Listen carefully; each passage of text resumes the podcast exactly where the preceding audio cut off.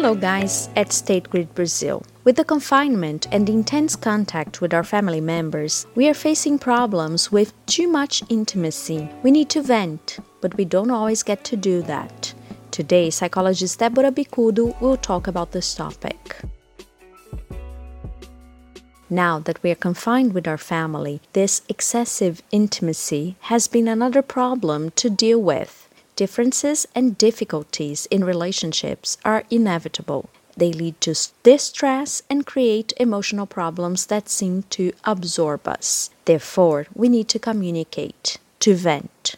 Speaking is an action. It is therefore a good tool for letting out our anxieties, concerns, fears, and anger people who prefer to sweep problems under the rug are not doing a good thing for themselves or their relationships. We need communication to develop internal and external conversations, which will help us overcome obstacles. And we need to communicate even to ask for help. Often, when we're tired or stressed out, we feel angry and unable to think and talk. The feeling is that if we say something, we'll be aggressive or we'll not know how to express in words what we're feeling. And this feeling of not being able is common, especially at a time like the one we are experiencing. But it's precisely at times like this that sharing, venting, and thinking together is helpful.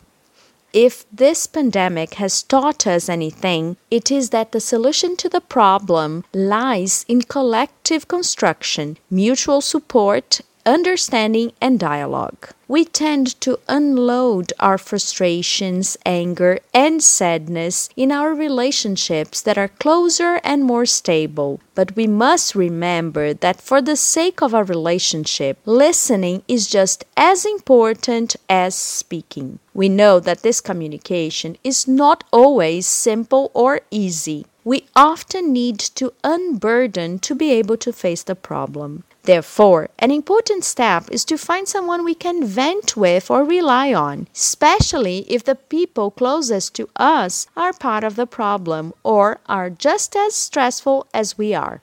Look for a friend, or depending on the situation, a health professional can be a good way to help you understand what's happening or even welcoming it and thinking about alternatives. Another possibility is to write or record an audio on your cell phone about what you're feeling. This helps us organize our thoughts. As I said, differences in relationships are inevitable, but studies show that united families are those in which members respect each other, appreciate each other, and have skills to solve problems, considering them natural. When something goes wrong, they deal with the problem to make it manageable and to solve it. This requires an open and calm communication with empathy for each other's point of view. Welcoming is also an important form of communication. And when I say welcoming, it's not necessarily when what we expect to get from someone else. It's about what each individual can give to ourselves. We cannot be bad company for ourselves or demand too much of us, not looking for alternatives. We must welcome our own feelings and confusions and not let ourselves be overwhelmed with negativity. Assess what's going on and be nice with yourself. Allow for your mistakes, try, forgive yourself, vent, repair, and resume. So, guys, as Deborah said, in a time of so much instability and intimacy with our family members as the one we are in, it's a sign of mental health to put up with the mess and dust in our house a little bit instead of trying to sweep everything under the rug.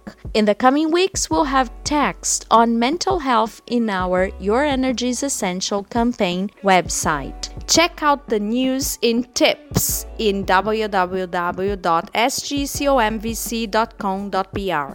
If you want to take part, send us a suggestion for a topic to discuss. Good afternoon to you all.